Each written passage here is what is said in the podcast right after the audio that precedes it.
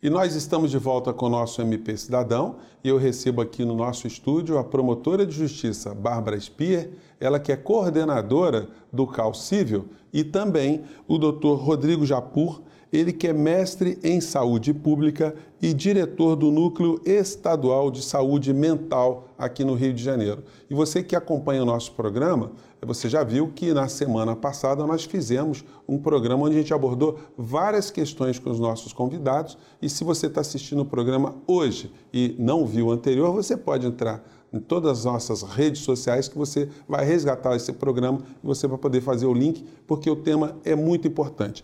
E nesse programa de hoje, eu queria é, é, é, começar aqui com o doutor Rodrigo.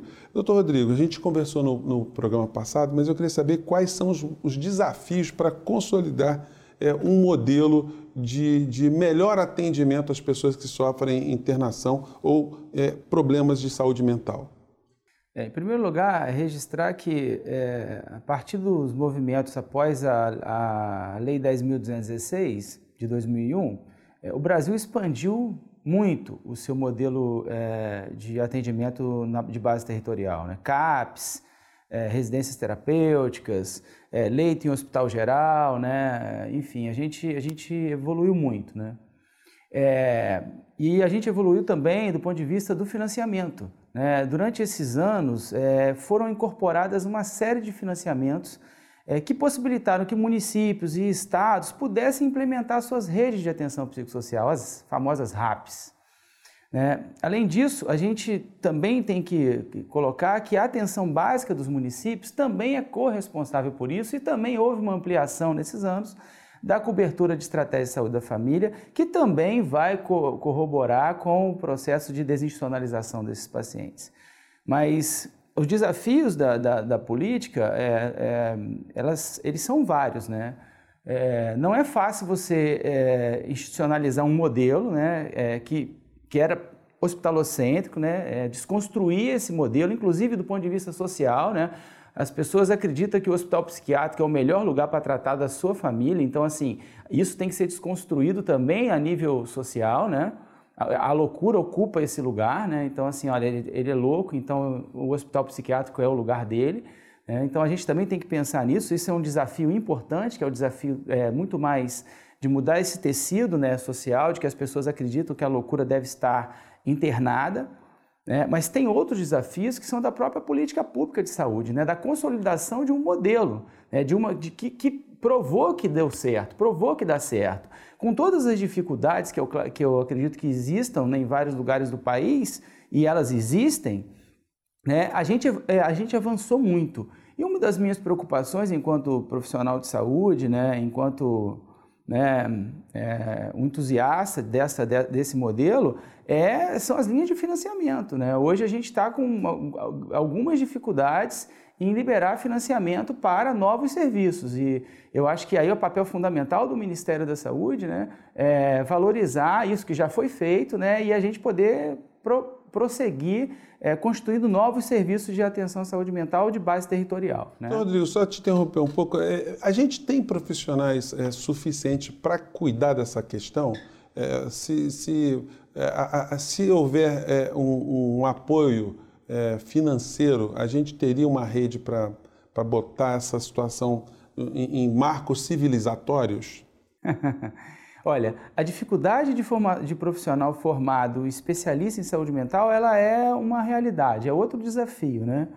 A gente tem centros de formações hoje importantes, né? Hoje é, a gente já tem faculdade de medicina, inclusive incluindo no seu, no seu, no seu internato médico a questão da saúde mental. Eu, por exemplo, sou professor da faculdade de medicina e, tra e trabalho é, com, com essa clientela, que são alunos ainda em formação médicos, para atuar em atenção básica, que já vão sair com uma formação em saúde mental. Isso é um direcionamento do MEC.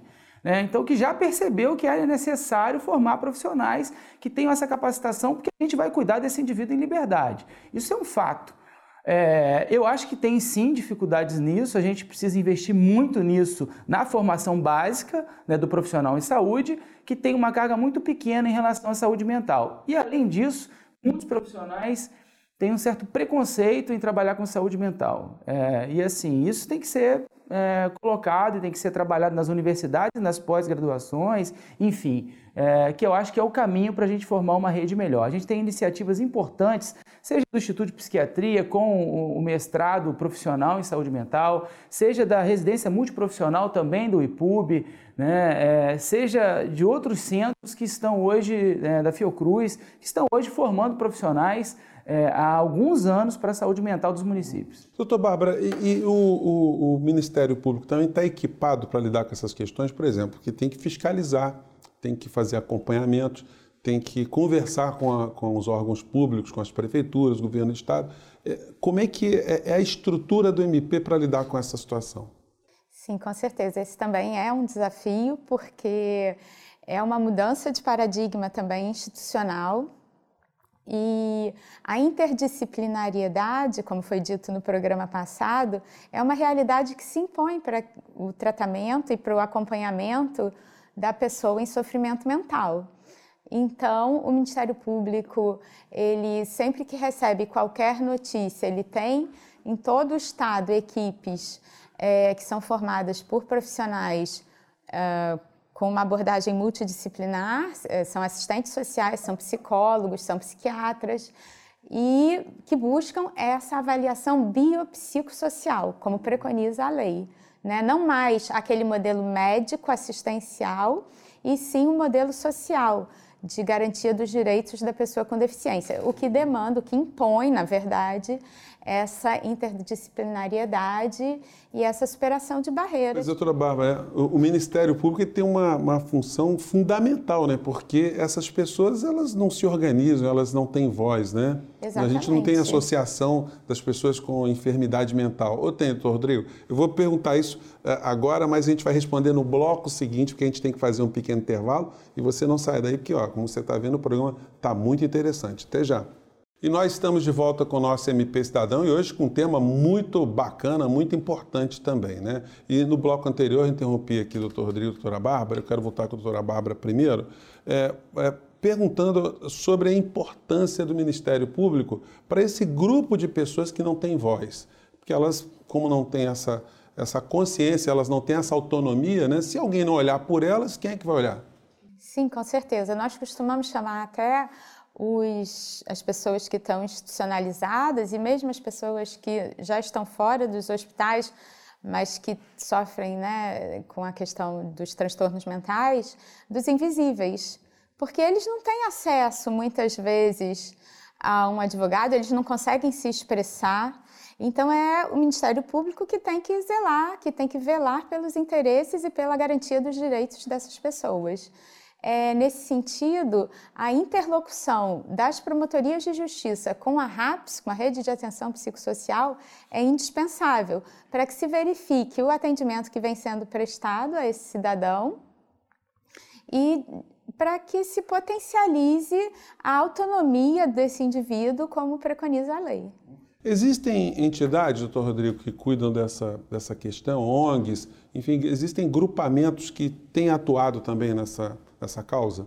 É, eu acho que é, uma, é um ponto importante, né? A gente tem associações aí de usuários e familiares, né? É, no próprio local onde eu, eu, eu trabalho, sou diretor há 10 anos, a gente tem uma associação que é super forte, super ativa, que dispõe de advogado, que faz essa interlocução com o Ministério Público local. A gente tem, é, voltando um pouco na questão da importância do Ministério Público, na ação de Carmo, especificamente da, do fechamento do Hospital Estadual Teixeira Brandão, é, a gente tem que registrar a importância fundamental que foi a, a, a ação da promotora de justiça local, Sheila Cristina Vargas, é, em relação ao aditamento dos taques, como, que isso, como isso se deu muito por conta da atuação do Ministério Público. Né? E como também o Ministério Público vai a carro para entender como que foi essa, essa intervenção dela lá, né? e também para transbordar isso para outras comarcas. Eu acredito que Carmo não é só uma, uma, uma não é só para questão técnica em psiquiatria, mas também pela questão jurídica, né? de como que se conformou isso para que a gente pudesse transbordar isso para outras né, é, promotorias que pudessem a, acionar os seus locais onde tem hospitais Mas, psiquiátricos. Rodrigo, uma questão. É, é, existe interesse ou existiu interesse político, econômico de se ter um ambiente desse numa cidade? Porque é, qual é a dificuldade de enfrentar essa questão? Né? Parece, pode parecer uma coisa lógica, mas pelo que o senhor está dizendo, não foi lógica nenhuma. Não é lógico. Né? Os enfrentamentos em relação a você fechar um hospital psiquiátrico são imensos, enormes. Mas eu julgo um dos principais enfrentamentos é o enfrentamento que você vai retirar daquele local né, pessoas que têm transtorno mental para morar na cidade. E são casas alugadas na cidade, né, é, onde o indivíduo tem vizinhos, né, e óbvio, se o hospital psiquiátrico representa para aquela população um lugar de tranquilidade para guardar a loucura, para trancar a loucura, e quando você diz, olha, eu vou tirar a loucura de lá para colocar lá na cidade, a cidade também foi, foi contra. Né? A cidade ela, ela foi inicialmente contra, os políticos foram contra. Então, é, foi preciso fazer um trabalho muito grande de sensibilização dessa comunidade. Né? É, e aí, assim, tem uma coisa importante, que quando esse indivíduo sai da internação psiquiátrica, ele sai com dois benefícios. Ele sai com um programa de volta para casa, que também foi instituído nos últimos anos de governo. Né? Esse programa ele, ele confere ao indivíduo que está internado ininterruptamente por mais de dois anos o valor de 418 reais, e ele sai com LOAS né, que é o benefício da assistência social. E ele sai com, com mais 980 reais e ele passa a ser consumidor da cidade. Então, aquela cidade que via aquele indivíduo como só mais um louco que via morar aqui do meu lado, mas ele começa a consumir. A cidade entra na casa, porque a cidade quer saber o que está acontecendo ali. Então, eles começam a fazer relações que a gente não tem como dimensionar. E essas relações hoje estão constituídas após 17 anos de projeto da seguinte forma: se, se uma residência terapêutica for mudar de lugar, os vizinhos fazem um abaixo assinado para ela não sair. Então, assim, é para a gente entender a, como que isso está fortalecido na cidade. E vai pela questão econômica também, mas vai também pelas relações. A partir do momento que você vê que é possível conviver, né, a loucura tem tratamento, a gente consegue conviver com ela, né, você começa a, a se aproximar daquele indivíduo olhando ele como um ser humano, uhum. né, para além de qualquer questão psiquiátrica que possa ter nele. É, é, doutora Bárbara, é possível reintegrar essas pessoas, inclusive, no mercado de trabalho? Porque é um caminho bastante interessante esse que o doutor Rodrigo está apontando, né? Sim, com certeza. E é isso que preconiza a lei mesmo, né? A inclusão social. Então, essas pessoas devem, dentro das suas limitações, serem incluídas no mercado de trabalho, atendendo às suas possibilidades. É... Mas eu acho importante, dentro do que o Rodrigo disse, é, a questão das residências terapêuticas, que inicialmente elas provocam uma resistência muito grande na vizinhança, porque em Carmo foi um boom, né? Foram, chegaram muitas pessoas ao mesmo tempo, então, Sim. em cidades... Desculpa fazer uma interrupção, doutora Barra, só para explicar melhor para o nosso telespectador, quando a gente fala em residências terapêuticas, são unidades onde há uma coletividade de pacientes ou é, cada residência tem uma pessoa? Como é que é isso? Dá, dá, dá o formato para a gente. A residência terapêutica é uma moradia com até 10 pessoas, tem três tipos de residências terapêuticas, um, dois e três, um para os níveis que, de transtornos muito leves, dois e três para os mais graves, que demandam maiores cuidados. É, mas são, são casas, né? Por isso é, esse não, não deveria ter esse nome de serviço de residência terapêutica, porque na verdade são moradias mesmo. Como eu disse, até 10 pessoas que são cuidadas dentro das suas necessidades. E é, é, mas eu, por exemplo, vivenciei a, a, implantação de três residências terapêuticas no município de Nilópolis e era uma dificuldade para arranjar casa, porque a vizinhança não aceitava. Na verdade, eram cerca de 30 pessoas que estavam chegando de Paracambi, em decorrência do fechamento do hospital lá, e muita resistência, até que a gente conseguiu instalar a primeira.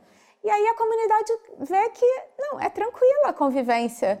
As pessoas estão tratadas, elas estão estáveis. Em eventual surto, em eventual desestabilização, ela vai ter o apoio da rede de atenção psicossocial. Ela vai ser enviada para o leito de emergência ou vai ter um maior apoio do CAPS, conforme a sua necessidade. Rodrigo, para finalizar, a gente pode dizer que esses pacientes, eles passam por um processo de cura ou simplesmente eles estão sendo readequados, são, estão sendo ressocializados de uma forma mais correta porque já não era para ter feito alguma coisa contra eles lá atrás? É, olha só, o paciente que passa 25, 30 anos numa instituição psiquiátrica, ele não vai sair de lá sem nenhuma questão, né? Ele vai viver, ele viveu o mundo do hospício. Ele perdeu as suas referências e ganhou as referências da instituição. E é por isso que a gente chama de institucionalização. É, é óbvio que ele vai. A gente na, na, psiquiatria, eu evito essa palavra cura, né? Acho que uhum. essa não é a, a questão principal, né? É, eles, eles são capazes, eu acho que a gente tem que reconhecê-los como, como seres capazes.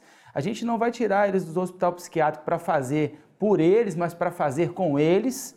Né? É, esse é um dos, uma das características para a gente produzir autonomia. Né? É, e é óbvio que é dentro das possibilidades de cada quadro, de cada paciente. Eu vou dar um, um exemplo importante aqui. A, a, desinstitucionalização, o fechamento dos hospitais psiquiátricos não é só para residência terapêutica. Né? Em primeiro lugar, a gente vai responsabilizar a família desse indivíduo. Ela, é, ela é corresponsável desse cuidado. Né? Em segundo lugar, eles não precisam necessariamente de ir para residências terapêuticas. Muitos pacientes nossos do hospital hoje moram sozinhos em suas residências, administrando seu próprio dinheiro, cuidando disso. Né? Então, assim, pacientes psicóticos graves que estão morando sozinhos. Então, a gente faz um apoio da rede ah, de atenção psicossocial. Então, a residência terapêutica é só mais uma forma da gente produzir cuidado para esse indivíduo. Então, não é a última e não é um recurso fim. Ele pode também ir para a residência terapêutica e chegar a um ponto como como alguns pacientes nossos se casaram e foram morar fora dali. Né? Eu acho que a residência terapêutica não pode ser considerada um fim. Ela é o início de um processo de desinstitucionalização, que é um processo demorado e que muitas vezes os pacientes, pela, pela, pelo tempo de, de, internação, podem sim ter que viver lá é, por um período até o fim de suas vidas. Mas não é a regra. Gente, olha, com essa fala do doutor Rodrigo, a gente espera ter jogado muito mais luz sobre esse tema, um tema que a gente já abordou aqui, tema muito importante e muito bacana também, né? Porque é muito legal a gente revelar situações que a maior parte da sociedade não tem conhecimento e demonstrar também que situações que parecem muitas vezes irreversíveis, elas podem ser tratadas dentro dos direitos humanos e tem um caminho melhor para todo mundo, né? O MP Cidadão de hoje fica por aqui. Eu agradeço mais uma vez a presença da, da, da, promotora de justiça, Bárbara Spier, ela que é coordenadora do CAL Civil e também do mestre em saúde pública e diretor do Núcleo Estadual de Saúde Mental, Dr. Rodrigo Japur. Você também pode nos acompanhar através das nossas redes sociais e mandar suas críticas e sugestões para o, o endereço que está aparecendo aí na base do nosso vídeo. Eu fico por aqui mais uma vez, um grande abraço e a gente se encontra na próxima semana. Até lá!